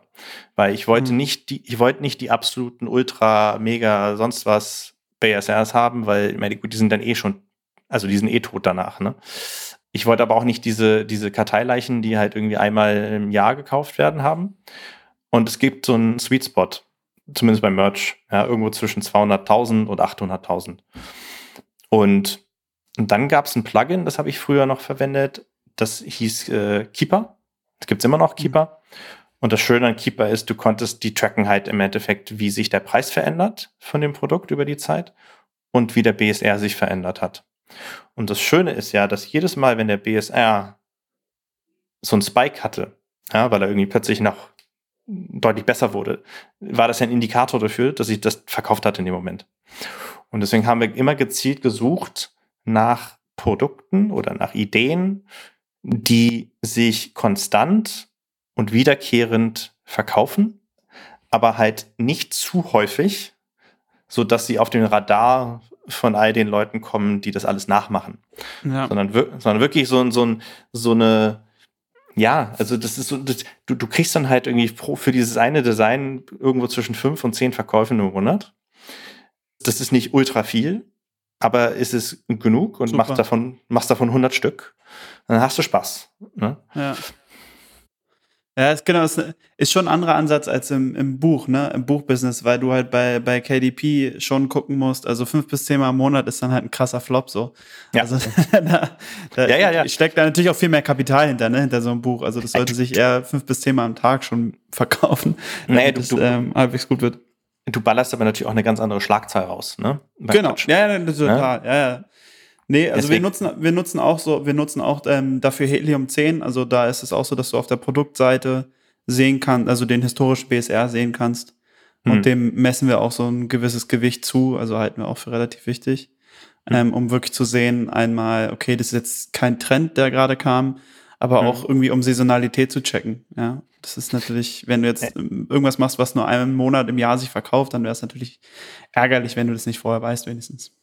Ja, also Saisonalität ist natürlich immer so ein, so ein spannendes Thema, ne? Weil Saisonalität gibt den Leuten ja häufig das Gefühl, ja, lohnt sich das wirklich? Das ist ja nur einmal im Jahr. Und dann sage ich immer, naja, das kommt halt drauf an. Ja, also Ja. das hängt wirklich von dem Thema ab und, und wie, wie wichtig ist das in der, in der Breite der Gesellschaft zum einen. Ja, also da, also Events sind für mich immer schwierig, also wenn es wirklich eine Nische ist, weil dann ist es eventuell zu klein. Ne? Hm. Aber, aber wenn das ein Thema ist, was aber in der Breite der Gesellschaft schon von Bedeutung ist, ist Weihnachten Ähm, zum Beispiel oder Ostern, ja, meinst du? genau. Um mal Beispiele zu nennen. Ja. das sind, das sind natürlich die, die ganz plakativen, die ganz einfachen Ja, äh, Beispiele. Dann gibt's aber natürlich auch ähm, zum Beispiel, du hast halt im September Cancel Awareness Month in den USA, ist ein Riesenthema. Dann ist natürlich, ja Gott, also Oktoberfest, ne, die, die typischen Dinger. Klar. Und die, die sind da, da, da hängt natürlich äh, schon ein wahnsinniges Volumen dahinter, äh, wo, wo es sich durchaus lohnt, da auch reinzugehen. Im KDP-Bereich äh, könnte ich mir vorstellen, dass, dass das tatsächlich, da müsst ihr mich jetzt korrigieren, äh, falls ich äh, äh, Quatsch äh, rede, aber ich würde vermuten, dass es viel stärker getrieben wird durch thematische Trends. Ja, also äh, sicherlich vor einigen Jahren ging es schon los, konnte man sicherlich schon erkennen, dass es mit veganen Kochbüchern losging, beispielsweise. Ne? Und, und solche Dinge. Also wirklich, äh, wo Mhm. die Leute anfangen, sich zu einem Thema entweder zu informieren oder weil es einfach, ja, im Zeitgeist gerade ist, gerade medial diskutiert wird. Ne? Ist ein, ist ein gutes Beispiel, weil tatsächlich das ein, ein Thema ist, was wir in letzter Zeit oder was ich häufiger hatte, weil man denken könnte, dass genauso wie du gerade vegan gesagt hast, Umwelt so ein riesiges Thema ist. Aber erstaunlicherweise sieht man, dass es auf dem, Buchmarkt noch nicht so richtig angekommen ist. Ich glaube, es liegt vielleicht auch daran, dass man in Berlin in so einer Bubble ist ein bisschen und das alles hier sehr, also sehr links und sehr grün sieht. Und deswegen denkt, ja, das muss ja ein riesiges Thema bei den Leuten sein. Natürlich wollen die dazu Bücher kaufen, aber ja, es ist tatsächlich noch relativ kleines Gebiet. Also es ist schon ganz spannend. Man muss immer gut prüfen, das ist, was ich damit sagen will. Man muss immer Ja. auf die Daten trotzdem gucken. Ja, du, genau, weil, weil da kann man sich sehr schnell täuschen. Und ich glaube, der Trugschluss gerade beim Thema Umwelt ist, also äh, es sei denn, man ist da einfach beruflich in dem Bereich oder man ist halt wirklich mega engagiert in dem Bereich. Umwelt ist jetzt per se nicht ein Thema, was die Massen begeistert. Ja. Was die Leute am ehesten noch begeistert, sind Aspekte einer umweltfreundlichen Lebensweise, die sie in ihrem Alltag tangiert. Ja, Das sagen wir auch immer. Genau das. Ne? Ja. Man muss den Leuten runterbrechen, praktisch auf ihr Leben. Was bedeutet es für mich? Was soll ich anders machen? Ja. Nach dem Ja, und, und es gibt halt unfassbar viele, das, ich hänge jetzt an diesem blöden Rezeptbeispiel, ja, aber es gibt halt unfassbar viele Menschen, die halt unfassbar gerne kochen. So. Oder weil sie einfach nicht wissen, was sie jeden Tag, jede Woche aufs Neueste kochen sollen. Und, und, und die wollen aber irgendwas in ihrem Leben verändern. Und dann kommen halt solche Trends natürlich mit rein. Ne? Und sei es vegan, sei es, äh, sei es, äh, äh, der, äh, vor, vor drei Jahren hat meine Frau mir schon gesagt, du, das nächste Thema ist gar nicht vegan. Das ist auch nicht Superfoods, sondern das ist regional. Ja, weil regional ist das ökologischste, wenn überhaupt. Ja, ja, genau. ne? Und das, äh, weil das bringt gar nichts, wenn du, oh Gott, jetzt, jetzt driften wir hier in andere Themen ab, aber das bringt halt gar nichts, wenn du ein, dein Quinoa irgendwie über mit, mit, mit einem äh, schwerölbetriebenen äh, Schiff aus Peru hierher gefahren hast. Ne? Äh, Da genau. ha- ha- ne, hast ja auch nichts getan. Und das ist aber was, was den Leuten, glaube ich, wichtiger wird. Und so würde ich bei KDP bei allem vorgehen. Ja, Hm. wirklich mir überlegen, was ist eigentlich das, was ist die Art von, von Buch, mit dem ich überhaupt arbeite. Das ist sicherlich auch so. Ich, ich würde jetzt vermuten, dass die Leute sich auch schon spezialisieren, ob sie jetzt tendenziell eher auf Sachbücher gehen oder auf, ähm, ich sag mal so, genau, Ratgeber, Nachschlagewerke oder, oder äh, vielleicht auch die hohe Kunst der Geschichten, wer weiß, ne? Gibt's ja, ja auch. Und, und trotzdem werden, wird man, glaube ich, in jedem Bereich so einen ähnlichen Ansatz finden können. Ja, um äh, nochmal so ein bisschen vielleicht äh, die Kurve zur Nischenrecherche zu kriegen. Ähm, du hast ja schon mal gesagt, das finde ich sehr interessant, wenn du sozusagen eine Nische hast, so wie du dann vorgehst, ne? Dass du, also hast du ja deinen Research erklärt. Eine Frage, der wir häufig ähm, begegnen irgendwie, ist, dass Leute die Annahmen haben und sagen, ey, ich habe die Nische mir angeguckt, die ist voll. Da kann man nichts mehr machen. Das ist vorbei. Was würdest du solchen Leuten entgegnen? Die allererste Frage, die ich der Person stellen würde, ist, ja, das, man, muss das, man muss da kurz überlegen, wie man das ausdrückt, aber ja. ho hoffst du einfach nur auf den Gott gegebenen Traffic, ohne irgendetwas für den Traffic zu tun, oder bewirbst du auch dein Produkt? Das ist wichtig, weil wenn ich wirklich ausschließlich ohne Werbung arbeite mhm. und einfach nur auf den Algorithmus hoffe, das kann man machen, dann ist es so, dass es Nischen gibt, die würde ich tatsächlich als voll bezeichnen, um das jetzt mal ganz profan auszudrücken. Äh, ja, sie sind voll, mhm. aber es voll ist natürlich auch ein, es ist relativ. Ne? Also du, du kannst da 100.000 Listings drin haben, aber wenn die halt alle Mist sind, ähm, dann ist das eventuell bedeutungslos. Dann heißt es einfach, dass da viele sind. Ja. Mhm. Dann musst du eventuell nicht viel tun, um vorne zu landen.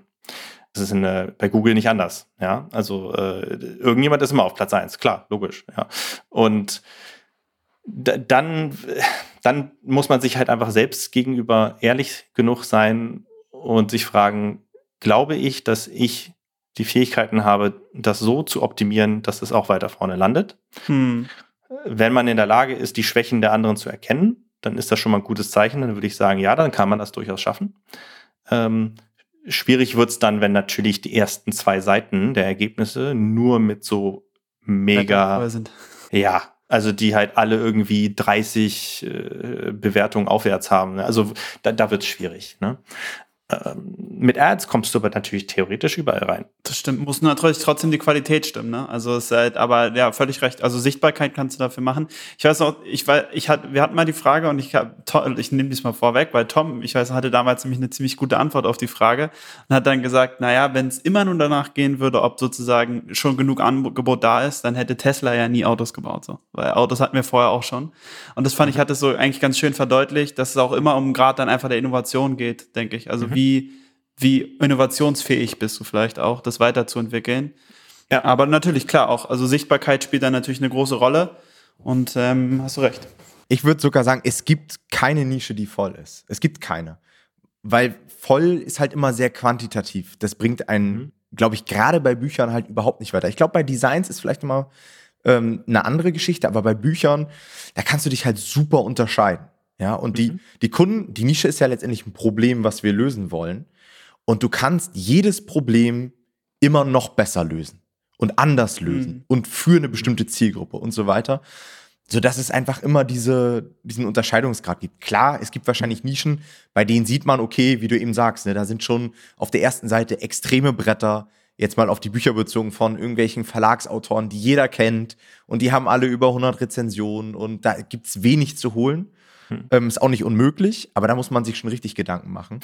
Ähm, und dann gibt's da wieder andere Nischen, ne? da siehst du halt sofort, da habe ich Angriffspotenzial und so weiter. Und da fand ich bei dir auch äh, cool, Christian. Äh, du hast so eine so Nischometer in deinen Reports drin gehabt, wo du eben genau das hast. Ne? Einmal den Wettbewerb und ähm, einfach die Nachfrage dann daneben. Und ich weiß gar nicht mehr, wie du das einsortiert hattest, wie du das benannt hattest, aber das ja. System fand ich sehr, sehr cool. Ja, da äh, gehe ich gerne äh, gleich drauf ein. Nur ganz kurz noch ein Gedanke dazu. Deswegen meinte ich auch, voll ist halt ein profaner Begriff. Ne? Ich glaube, mhm. viel, viel passender ist eigentlich kompetitiv. Ja, also ja. Es, es, ist einfach ein sehr kompetitives Umfeld. Das heißt, das heißt nicht, dass du da dich nicht durchsetzen kannst. Es ist halt nur sehr viel anspruchsvoller oder ähm, wie ein Christian Lindner sagen würde, das sind alles dornige Chancen. Ne? Ja, oh Gott, ja. Und, ja, aber das bringt es gut auf den Punkt, ja, hast recht, ja, stimmt. Ne? Ja. Und ähm, so, und jetzt äh, hier zum Beispiel beim Nischometer, das muss ich ganz kurz umreißen, natürlich, ich, ich versuche gerne, man muss natürlich bedenken, dass, dass wenn ich Research betreibe für den Report, dann mache ich den Research natürlich ein Stück weit anders als für mich selbst nur, weil ich natürlich überlegen muss, wie ich den Leuten am besten einen Wegweiser gebe. Ja, so, äh, weil, weil ich einfach die Erfahrung gemacht habe, dass allzu komplexe Informationen, das, das bedeutet nicht, dass die Leute nicht in der Lage sind, das aufzunehmen, aber es ist dann nicht unbedingt als Werkzeug gut zu verwenden. Und deswegen versuche ich, die Sachen herunter zu reduzieren auf ihre Essenz. Und das Nischometer ist ganz banal ausgedrückt nichts weiter als eine 2x2 Matrix. Ähnlich wie mit dem, mit der Boston Consulting Group Matrix, ja, wo ich gesagt habe, nehmen wir doch mal zwei relevante Dimensionen. Und das eine ist halt der Wettbewerb. Und der hat dann einfach die Ausprägung hoch oder niedrig und ähm, das Suchvolumen, was dann quasi ein Stück weit die Nachfrage ist. Und da auch die Ausprägung hoch oder niedrig. Und äh, wenn man dann eine Nische, das muss man dann natürlich, man nutzt dann halt die Zahlen, aber man muss es halt auch ein Stück weit nach dem, nach dem Gefühl, ne, wie sich das äh, anfühlt, dann auch plotten. Aber wenn man das dann plottet, dann, dann landen die meisten Nischen in einer von diesen vier Quadranten. Und die Quadranten habe ich dann halt benannt, um äh, sehr bildlich darzustellen, ob das Sinn macht oder nicht, da reinzugehen. Also ich kann es ja mal kurz durchgehen. Also das fängt dann halt zum Beispiel an, hohes Suchvolumen, aber auch viel Wettbewerb ist halt eine Butter, äh, Brot und Brot, Brot und Butternische. Ja, da wird man immer Verkäufe erzielen können, aber äh, und, und die meisten Nischen fallen halt auch einfach da rein. Ja? Die also die, die attraktiv sind. Und dann gibt es die sogenannten Orchideen. Das sind die Nischen mit einem relativ niedrigen Suchvolumen, niedriger Nachfrage, die aber auch wirklich wenig Wettbewerb haben. Das heißt, da wird man es relativ leicht haben, sich durchzusetzen. Man muss aber halt ein paar mehr von denen halt abdecken, um auf ein nennenswertes Volumen zu kommen. Dann ist es so, dass es die Goldgruben gibt. Die Goldgruben sind eigentlich so ein bisschen wie der wie Bigfoot, hat noch nie einer wirklich gesehen. Ähm, Wir nennen so das Gold Nuggets. Ja, ja, genau, Gold Nuggets. Ja, die, die findet man vielleicht sogar noch. Und, und dann, und, und dann habe ich halt einfach ganz plakativ einen, einen Quadranten, der heißt halt Dreck. Ja, der heißt Dreck, weil einfach, da sind alle Parameter schlecht. Äh, und da gibt es einfach viel zu viele andere gute Nischen, um sich seine Zeit darauf zu verschwenden. Ja, weil am Ende muss man ja auch gucken, wo investiert man seine Zeit. Oder ein anderer Ansatz, der finde ich auch ein bisschen da hineingeht, äh, äh, dass, dass Nischen niemals voll sind, ist, man sollte meines Erachtens nicht eine Nische ausschließlich betrachten auf Basis Bewertungen, auf Basis Themen, die es abdeckt oder sonst was alles, sondern man muss sich ja auch überlegen, auch Preise spielen eine Rolle. Und es ist nun mal so, es gibt Leute, die suchen ganz bewusst nicht in einer hohen Preisklasse. Das ist halt so. Die kämen niemals auf die Idee, das teurere Buch zu kaufen oder das teurere Shirt. Vollkommen egal, ob es besser ist oder nicht. Ähm, sie sind nun mal preislich, müssen sie sich in diesem einen anderen niedrigeren Segment bewegen. Und deswegen ist es zumindest im Merch-Bereich so, dass ich immer empfehle, dass wenn ich in eine Nische reingehe, dann gucke ich mir meinen Wettbewerb ganz genau an, aber ich konkurriere dann nicht nur mit dem besten Produkt, sondern ich platziere dann auch Designs, die ganz bewusst mit den schlechteren konkurrieren. Ja, weil ich gehe, ich sagte immer, ich nenne das das Edeka-Prinzip, ja. Du gehst halt rein mhm. mit einer, mit einer richtig guten Brand oben, dann hast du irgendwie deine, deine äh, mega billige Handelsmarke, ja, die Ja, die Ja ist dieser Welt. Äh, und dann hast du halt so eine etwas edlere Handelsmarke in der Mitte. Rewe, feine Welt, so. Zum Beispiel, genau. und, und, äh, äh, und nicht nur, weil du teilweise halt mit dem mittleren Produkt am meisten Geld verdienst, ähm, sondern ich habe die Erfahrung gemacht, dass ich besser weggekommen bin in Summe, wenn ich versucht habe, alles zu attackieren. Und nicht nur mich auf eins zu spezialisieren. Um auf den KDP Bereich da nochmal was zu sagen ist, ich könnte mir vorstellen, da hängt es ganz stark davon ab, ob man auch wirklich mit einer Verlagsmarke arbeitet oder nicht. Da muss man sich natürlich gut überlegen, ob das Sinn macht. Ne? Also im, im Merch-Bereich ist das nicht so wichtig, weil da kannst du halt reinschreiben, was du willst. Und das ist auch, äh, da macht es nicht wirklich Sinn, über, über MBA eine eigene Brand aufzubauen. Aber, aber wenn du halt tatsächlich halt eine Marke hast, dann musst du natürlich überlegen und vorsichtig sein, dass das auch zu deiner äh, Brand-Persona halt auch passt. Ne? Mhm. Und du na, nicht plötzlich mit einem günstigen Produkt reingehst, obwohl du eigentlich im höheren Segment bist. Ja, und bei, bei KDP würde ich auch noch eine andere Dimension mit reinbringen. Das ist ja immer dieser Advertising-Gedanke. Ne? Also wenn du jetzt mhm. sagst, hey, ich mache jetzt so ein Ja-Produkt, das mag vielleicht funktionieren, wenn du jetzt nicht auf Advertising angewiesen bist, aber dadurch, dass mittlerweile, zumindest bei KDP, die CPC, also die durchschnittlichen Klickpreise relativ hoch sind, mhm. brauchst du halt immer eine gewisse Marge. Das ja. heißt, ich würde schon fast sagen, alles buchmäßig unter 10 Euro, vielleicht sogar 12 Euro, wird ziemlich schwierig. Schon jetzt, ja, und die CPCs steigen immer noch an. Ähm, das heißt, eigentlich ist diese komplette Jahr, das komplette Jahrregal ist eigentlich schon weggebrochen.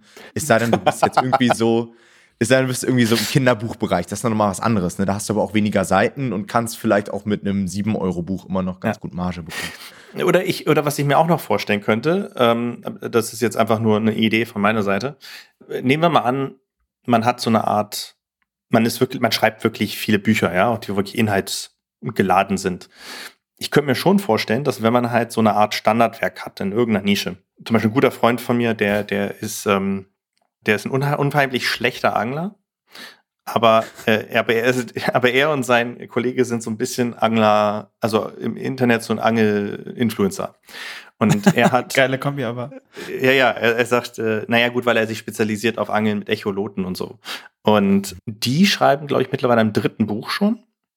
Und könnt ihr irgendwann später mal auf Amazon schauen. Also die haben zum Beispiel unter anderem den Zander geschrieben. Der Zander ist ein extremer, also soweit ich das in Erinnerung habe, ein sehr erfolgreiches Buch. Und was die irgendwann gemacht haben, ist, sie haben teilweise nicht abgespeckte Varianten von dem Buch, aber sie haben so eine Art Lead Magnets äh, äh, mhm. kreiert, die sie dann auf Amazon verkauft haben. Die hatten dann tatsächlich eher so Broschürencharakter, wenn du so willst. Aber sie waren gut genug, als dass die Leute nicht verärgert waren. Und haben das dann verwendet, um darin ihr Buch zu vermarkten, aber für den Vertrieb über ihre privaten Kanäle. Also ja. nicht über Amazon, ne, um einfach die Marge höher zu kriegen. Weil sie tatsächlich, glaube ich, auch noch Bestände hatten sogar. Und ähm, also da, für sowas, wenn man halt tatsächlich so, ich sag mal, eine komplexere Marketingstrategie dann, dann fährt für, für, für andere Produkte, dann kann das Sinn machen.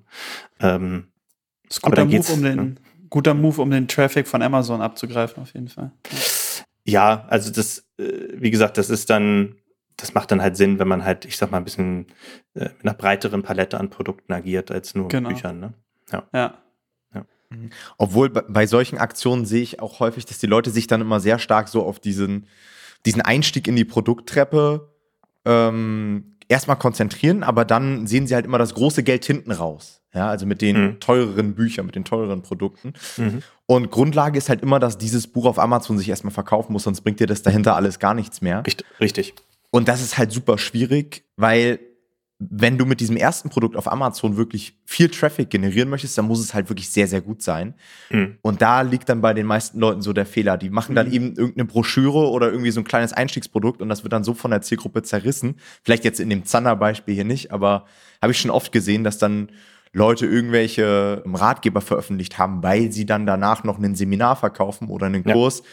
Und dann hatte am Ende der Ratgeber nur noch drei Sterne, weil da halt gefühlt nur der Blog der Blog nochmal irgendwie verpackt scheiße. wurde. Ja. Das ja. ist dann halt Trash. Ne? Ja, nee, also in dem konkreten Zander-Fall muss man sagen, der Zander ist ein relativ dickes Buch. Also das, da, da hat er auch tatsächlich, äh, glaube ich, ein Jahr lang dran geschrieben. Ne? Also das ist schon, mhm. das ist wirklich ein sehr, sehr, sehr äh, inhaltlich gutes Buch. Ähm, die andere Strategie haben sie meines Wissens ver verwendet, um äh, nachgelagert dann andere Produkte zu vermarkten, die nicht direkt mit dem Zander-Buch konkurrierten. Ähm, ja. Sondern es ist dann eher so, du versuchst den ich, ich, ich werfe da immer so Begriffe hier um, um mich aus der Corporate-Zeit, ähm, äh, den Share of Wallet sozusagen zu erhöhen beim Kunden. Ne? Also, dass du einfach ähm, mehr mit diesem einzelnen Kunden machst und nicht mit mehr Kunden in Summe, sondern äh, Customer Lifetime Value. Noch so genau. Genau. das, das, das, das wäre der Online-Marketing-Begriff, der mir jetzt gerade ja. einfiel, ja. ja viele Leute denken auch bei so Daten und Research natürlich an Tools. Ja? Es gibt da so mhm. diverse Tools, mit denen du irgendwelche Suchvolumina abgreifen kannst und so weiter. Bist du ein Fan von Tools? Wenn ja, was nutzt du für Tools? Was braucht man? Hast du da so ein paar Tipps? äh, Tools sind grundsätzlich was Vernünftiges, ja, weil äh, Tools sehr häufig Komplexität herausnehmen aus, aus einem Vorgang, der sehr häufig sehr schnell überwältigend wird für viele Leute. Deswegen sind Tools schon für viele Leute sehr sinnvoll. Ich persönlich bin allerdings gar nicht so ein großer Freund dafür, davon, weil sehr häufig das so ist, dass äh, die, die Tools werden halt über die Zeit immer größer, immer komplexer, haben immer mehr drin, werden dadurch natürlich auch immer teurer. Äh, schlussendlich reduzieren sich die meisten Leute dann doch irgendwie auf zwei Funktionen oder so. Muss man halt einfach so, so gestehen. Ist, so. ist halt so. Und die einzigen Tools, die ich wirklich für diese Art von konkreten Research auf, auf Amazon bezogen ähm, verwende, ist zum einen ein Suchvolumen-Tool, und das ist in dem Fall Keyword-Tool.io. Warum Keyword-Tool.io? Weil ich mich einfach irgendwann auf die festgelegt habe. Man muss mhm. einfach sagen, faktisch weiß, also keine einzige dieser Firmen kann für sich beanspruchen, dass sie korrekte Daten darstellen. Das muss man einfach mal so sagen. Das sind alles nur Schätzungen, die auf, auf einer Formel basieren, die sie kalkulieren. Weil die Daten, die sie da äh, teilen, in der Form gar nicht verfügbar sind. Das, das also Helium 10 sagt zumindest, dass sie eine API haben. Ob das jetzt stimmt oder nicht? Ja, sie haben eine API, ja, also die haben vielleicht eine API für, also eine API für was genau? Für das Suchvolumen, soweit ich. Also ich meine, das irgendwann mal gehört zu haben oder gelesen zu haben. Sie, aber sie bieten vielleicht eine an für andere, dass sie da sich anzapfen. Nee, sie, sie, sie haben, also sie bekommt tatsächlich Daten von Amazon. Und ich hatte jetzt auch, ich weiß nicht, ob du dieses Publisher Rocket kennst. Ähm, das nee. ist auch so ein, so ein Amazon KDP-Tool. Ja. Die haben auch gesagt, sie bekommen Daten von Amazon persönlich, allerdings nur für den US-Raum. Also es scheint schon Daten zu geben für Es hat sich was geändert. ja. Ja. Ähm, also früher waren das immer Schätzungen. Ich, ich kenne auch noch die Zeiten, wo man immer diesen ganzen Tools nicht glauben konnte.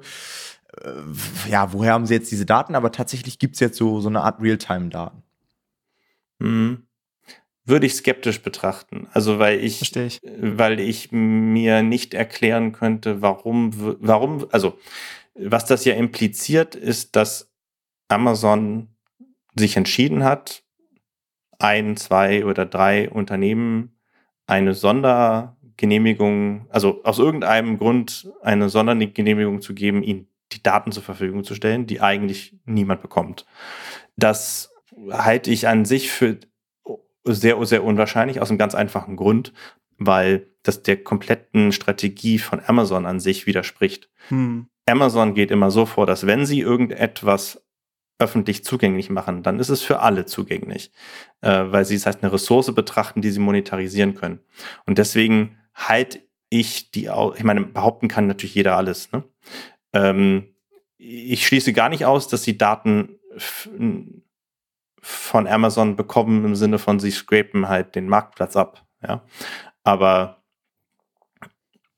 ja, wir also, wissen es am, am, Ende wissen wir es nicht. Wir wissen auch nicht, genau. Wir können natürlich nicht reingucken. Ne? Wir müssen, nee, man nee, muss da, wir, wir, ja. wir wissen muss damit nicht. umgehen, wie man will, mit dem, was sie sagen. Ich, ich halte es aber auch ehrlich gesagt gar nicht für so unfassbar rele äh, relevant, weil mhm. ähm, das ist das, was ich auch den Leuten immer sage, wenn sie mich, mich fragen, naja, sind die, sind die Zahlen da präziser bei Keyword Tool oder nicht?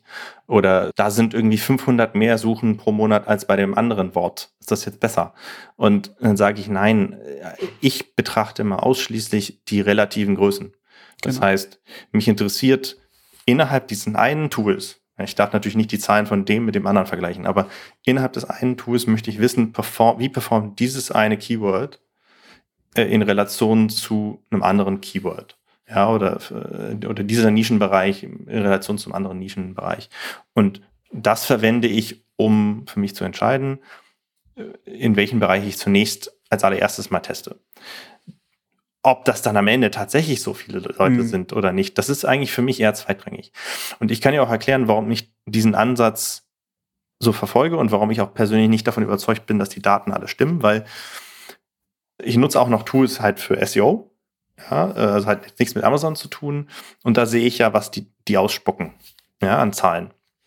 Und jeder, der einen relativ gut besuchten Blog betreibt, der lernt relativ schnell über seine Search Console, dass es ungefähr zehnmal mehr Keywords gibt, als die, die in diesen Tools angezeigt werden. Und dass die tatsächlichen Suchanfragen sich nicht decken. Weil über die Search Console siehst du relativ schnell, wie häufig deine Earl sozusagen für einen bestimmten Keyword auftaucht. Über die Impressions. Und dann muss man mir halt erstmal erklären, warum mir Google höchstpersönlich sagt, dass meine Earl in Suchanfragen für diesen Begriff zehnmal häufiger aufgetaucht ist, als das, was das Tool ausspuckt. Und deswegen, egal. Weißt du, es ist, es ist im Endeffekt auch schlussendlich überhaupt nicht, nicht relevant, wirklich. Ähm, jeder sucht sich halt das Tool aus, welches er halt am coolsten findet. Solange die Relationen alle stimmen, ist es, ist es, ist es eigentlich völlig wurscht. Ne? Und ähm, und das andere, äh, andere Tool, das hatte ich ja vorhin schon erwähnt, das ist halt einfach Keeper ne, in, in dem Kontext für Amazon, weil ich es einfach unfassbar relevant finde. Ne? Einfach zu wissen, äh, wie häufig sich irgendwas verkauft tatsächlich. Ne? Diese Faktoren, die dann teilweise in irgendwelchen anderen Tools angezeigt werden, die sagen, ja, dieses Buch oder dieses Shirt verkauft sich jeden Monat äh, 350 Mal und so, die nehme ich nicht ernst. Hm. Die sind, äh, äh, weil das sind wirklich nur Hochrechnungen. Ne?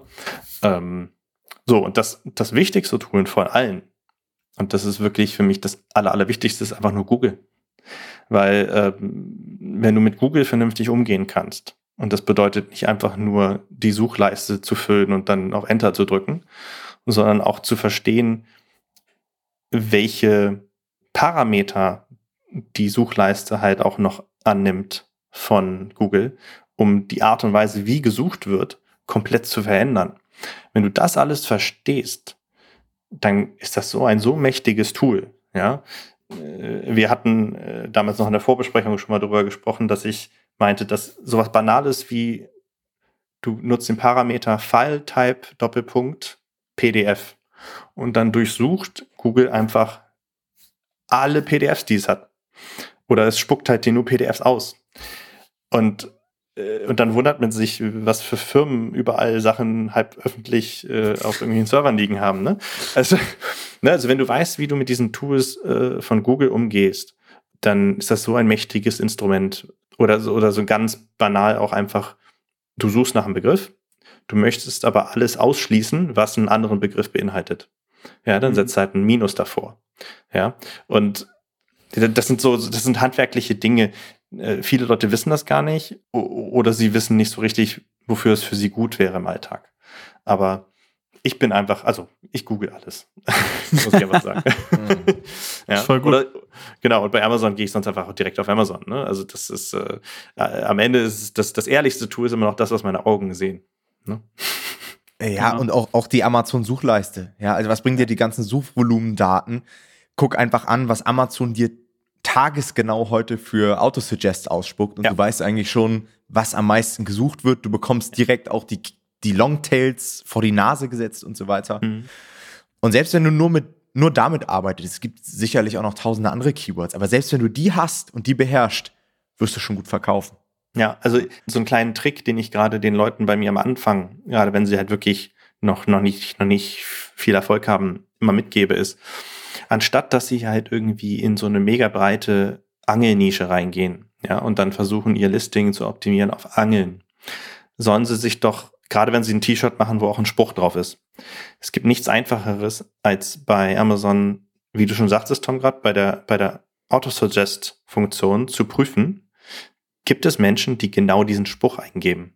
So, und wenn das der Fall ist, dass sie genau diesen Spruch eingeben, den du auf einem T-Shirt geklatscht hast oder von mir aus auf dem Cover, also zielgerichteter wirst du nicht optimieren können. Ja? Mhm. Das sind natürlich deutlich weniger Menschen, die danach suchen, als Leute, die nach Angeln suchen. Aber am Anfang, wenn man wirklich auch nicht Ads schalten kann, muss man halt irgendwie dem Wettbewerb aus dem Weg gehen.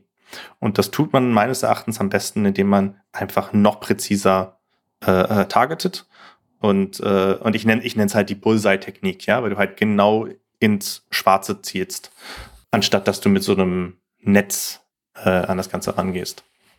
Mhm. Das ist ja genauso wie äh, auf den KDP-Bereich bezogen, so Positionierung oder Unternischen zu finden.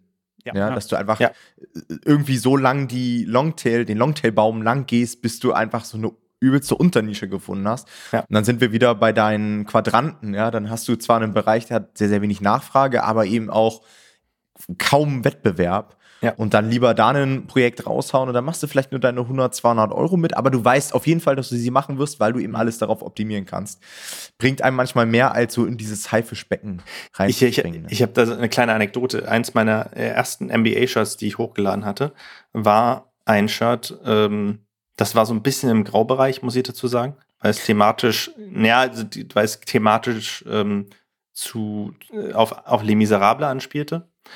Und äh, in Les Miserables gibt es halt einen Gefangenen, der hat halt eine Nummer. Und das ist dann Prisoner Number, I don't know, 5301278, irgend sowas.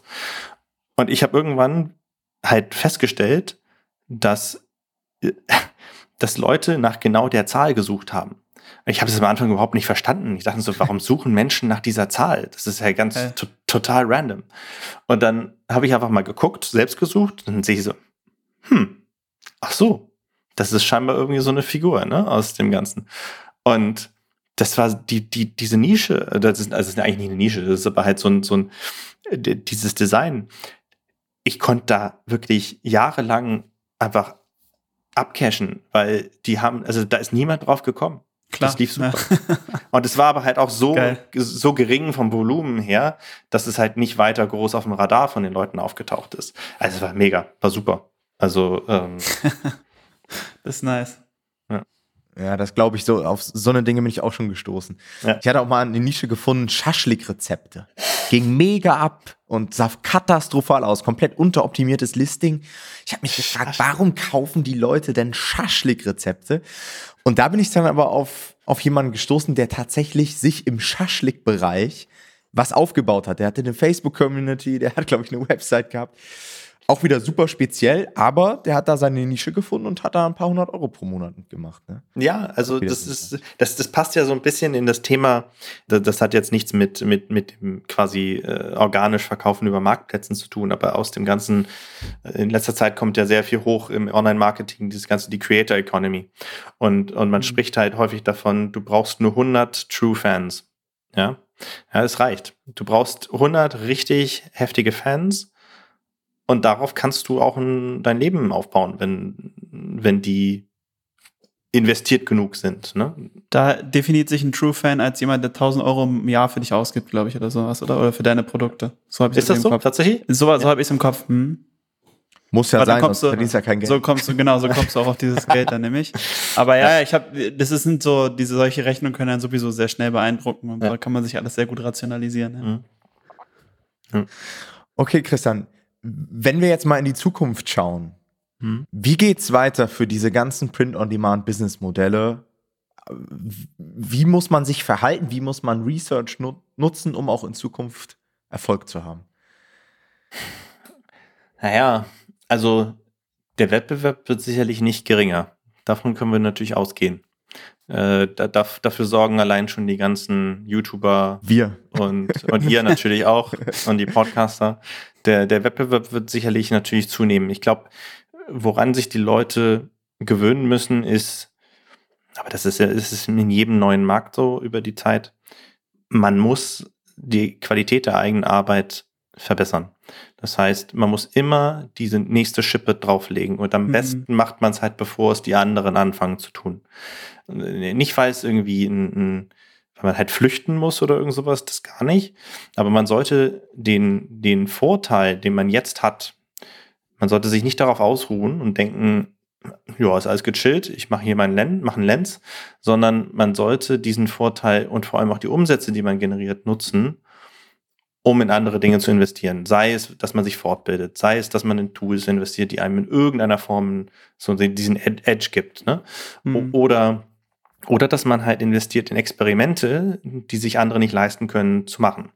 Und sehr, sehr viele, die halt mit, mit diesen Sachen anfangen, die sind halt von nicht von Haus aus die geborenen Unternehmer, muss man halt einfach ehrlicherweise sagen. Das ist, sonst ist es, weil es natürlich eine sehr sichere Art und Weise ist, in dieses ganze hineinzugehen. Und deswegen läuft es auch vielen zuwider, dann das, was sie dann erwirtschaftet haben, auch gleich wieder auszugeben. Das, ich habe ein totales Verständnis dafür. Wenn man aber das zum Beispiel nebenbei macht, dann sehe ich es nicht ein. Weil wenn man das nebenbei macht und man ist nicht angewiesen auf das Geld, sondern es ist wirklich, ein, wirklich nur Zubrot und Spielgeld, dann, dann, dann sollte man das investieren und reinvestieren, solange man kann. Und eventuell wird nämlich das Ganze dann immer irgendwann so groß, dass man tatsächlich sagen kann, ciao, ich mache mein eigenes Ding. Ähm, wenn man aber immer nur das, was man halt erwirtschaftet, versteuert und ausgibt und sonst was, ja, dann Man versteuert. Dann, ja, da, da kommst du halt nicht so richtig voran. So, handwerklich, was muss sich ändern? Man wird sich deutlich mehr auch in die Menschen hineinversetzen müssen. Ja, das heißt, vielleicht auch so weit gehen, dass man, also das ist im Merch-Bereich schwieriger, im KDP-Bereich glaube ich aber nicht. Man muss vielleicht davon nicht von Abstand nehmen, aber irgendwann akzeptieren, dass vielleicht der reine Desktop-Research nicht mehr ausreicht. Ja, das ist gerade, wenn du vielleicht auch schon eine Leserschaft hast, was natürlich mega ist, wenn du einen Verlag hast, mit der, der eine gewisse Marke hat und die Leute kaufen vielleicht nicht nur ein Buch von dir, sondern auch andere Bücher von dir. Und du kommst in irgendeiner Form dazu, auch diese Leute direkt zu kontaktieren. Beispielsweise, ich, ich spinne jetzt mal in den Raum, mhm. du hast ein Buch zu einem gewissen Thema und in dem Buch bewirbst du hinten im Umschlag oder auf den letzten Seiten eine Community in die du nur reinkommst, wenn du das Buch hast. So, dann kannst du über diesen Weg natürlich den direkten Draht zu diesen Menschen eventuell bekommen. Und dann eröffnet sich etwas, wo du anfangen kannst, eventuell mit denen persönlich zu sprechen. Ja, kannst Telefonate führen, dann kannst du richtig Research am Menschen führen und dann kriegst du die wirklich guten Erkenntnisse. Und, und, und, und das ist ein Vorteil, das holt dir kein Tool. Das holt dir kein Tool, das haben die meisten nicht. Und das ist ein Asset, das du dann hast. Also ich glaube, Communities sind ja eh so ein Ding, was die jetzt mega am Kommen sind. Es wird aber völlig unterschätzt, der, welchen Wert ja. das hat. Die, manche Leute denken einfach, das ist eine mega tolle Möglichkeit, um das zu monetarisieren. Oh, nee, nee, nee. Ich, ich würde das tatsächlich als eine Erkenntnismaschine äh, mhm. ansehen, mhm. Äh, die dann nachgelagert vielleicht sich monetarisieren lässt. Aber ähm, schauen wir doch, alles, was heutzutage Warum sind Daten so wichtig heutzutage? Weil es ein elementarer Vorteil ist. Und du kannst es nur noch toppen mit qualitativ hochwertigeren Daten. Und, und die kriegst du, wenn du mit den Leuten redest. Jetzt ein Rundumschlag, so ein bisschen, den ich da jetzt formuliert habe, aber ich glaube, die, die Kernmessage ist meines Erachtens, alles muss hochwertiger werden. Ja? Mhm. Alles muss hochwertiger werden. Es wird irgendwann nicht mehr reichen, ähm, Low Content, No Content, ja. Das ist einfach, das ist so wie mit jeder anderen Branche auch. Du brauchst eine Maut um deine Burg herum. Und je tiefer die Maut ist, je anstrengender etwas ist, desto geringer ist die Wahrscheinlichkeit, dass die Leute mit dir konkurrieren können. Weil mhm. viele Leute einfach nicht gewillt sind, das zu tun oder sie wissen nicht wie. All solche Dinge. Ich finde ich finde es ich finde es spannend, weil ich glaube, das was du beschrieben hast, mit dem auch mit den Leuten persönlich zu reden, ob das jetzt Telefon ist oder sich treffen oder so, würde für extrem viel, also für den Großteil der Leute wahrscheinlich jetzt erstmal bedeuten, krass aus der Komfortzone rauszukommen, weil es ja was ganz anderes ist. Aber wenn wir eigentlich so gucken, sind das halt meistens, wie du sagst, die Sachen, die uns voranbringen. Ja, wenn wir irgendwas außerhalb unserer Komfortzone machen, wenn wir diesen extra Schritt gehen, das ist diese extra Meile, die dann immer alle ansprechen. Keiner weiß, wie sie aussieht und ich finde es ganz cool, weil du hast hier gerade einen ziemlich gutes Beispiel dafür geliefert, wie sowas aussehen kann. Mhm. Ähm, wo sich dann die meisten Leute wahrscheinlich zu bequem dafür sein werden, sich davor drücken werden, weil es ihnen aus irgendeinem Grund unangenehm ist, anstatt diesen Schritt tatsächlich einfach mal zu gehen und ähm, davon zu profitieren. Ja, finde ich ein sehr gutes genau. Beispiel. Und ich, ich, ich muss auch nochmal an dieser Stelle betonen, also ich, ich habe absolutes Verständnis für die Leute, die sich dabei nicht wohlfühlen. Klar, ja, ja auf jeden Fall. Mhm. Ich gehöre selbst dazu. Ja. Aber äh, die, die, die Frage ist dann halt, also ich meine, ich habe im Vertrieb gearbeitet, ja, das ist total schräg, ja. Ich habe im Vertrieb gearbeitet, musste Kaltakquise machen und hab, war aber tendenziell da schüchtern und äh, zurückhaltend. Man muss dann ein bisschen über seine eigenen Schatten springen. Mhm. Am, am anderen Ende sind auch nur ganz normale Menschen, so wie du und ich. Ja, und ähm, okay, wenn man jetzt nicht gerade anfängt zu stottern, dann, dann wird es schwierig, ja. Aber ähm, ja, ich glaube, dass diese Kontaktängste, Berührungsängste, die, die, die muss man überwinden. Und das, das ja. schafft man nur durch, durch Training. Ja. Das stimmt. Wie geht's für dich weiter? Und vor allen Dingen, was sich wahrscheinlich auch viele fragen werden, wann kommt endlich der High-Down-Report für KDP? ja, da muss ich, die Frage habe ich schon, schon, schon ein paar Mal bekommen. Ich, ich muss an dieser Stelle leider, glaube ich, enttäuschen. Ich halte es äh, tendenziell eher für unwahrscheinlich, dass es einen Hardware Report für KDP geben wird, einfach weil ähm, dazu ich, ich stecke nicht, zu, nicht tief genug in der KDP-Welt drin, um da ähm, glaubwürdig so etwas aufsetzen zu können. Ähm, ich glaube zwar, dass manche, für manche Leute, die im KDP-Bereich unterwegs sind, könnten auch manche der Inhalte aus den Reports hilfreich sein, weil mhm. viele der Prinzipien lassen sich auf andere Dinge anwenden. Ja, so ist es nicht. Nee, aber der, also ein Hydron Report für KDP sehe ich jetzt noch nicht. Ich habe ehrlich gesagt eher das Problem, dass ich sowieso zu viele Projekte habe. Ich muss sie so ein bisschen reduzieren. Classic.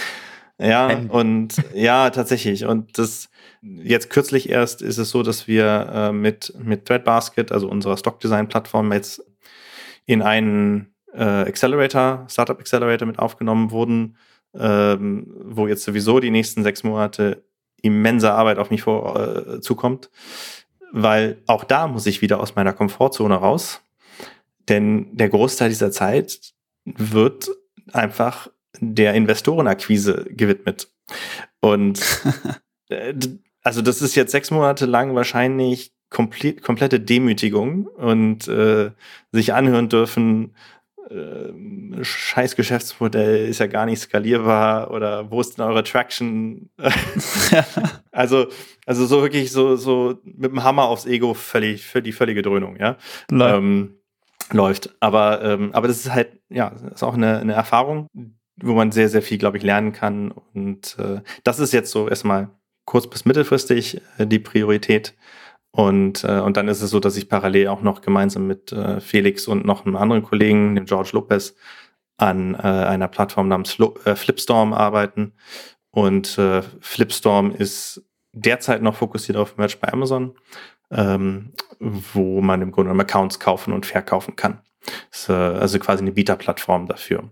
Das ist insofern vielleicht relevant für KDP, weil theoretisch wenn man einen Merch bei Amazon Account verkauft, verkauft man auch gleichzeitig seinen KDP Account mit. Das heißt, wenn jemand irgendwann mal seinen KDP Account verkaufen möchte, dann könnte man das dann darüber machen.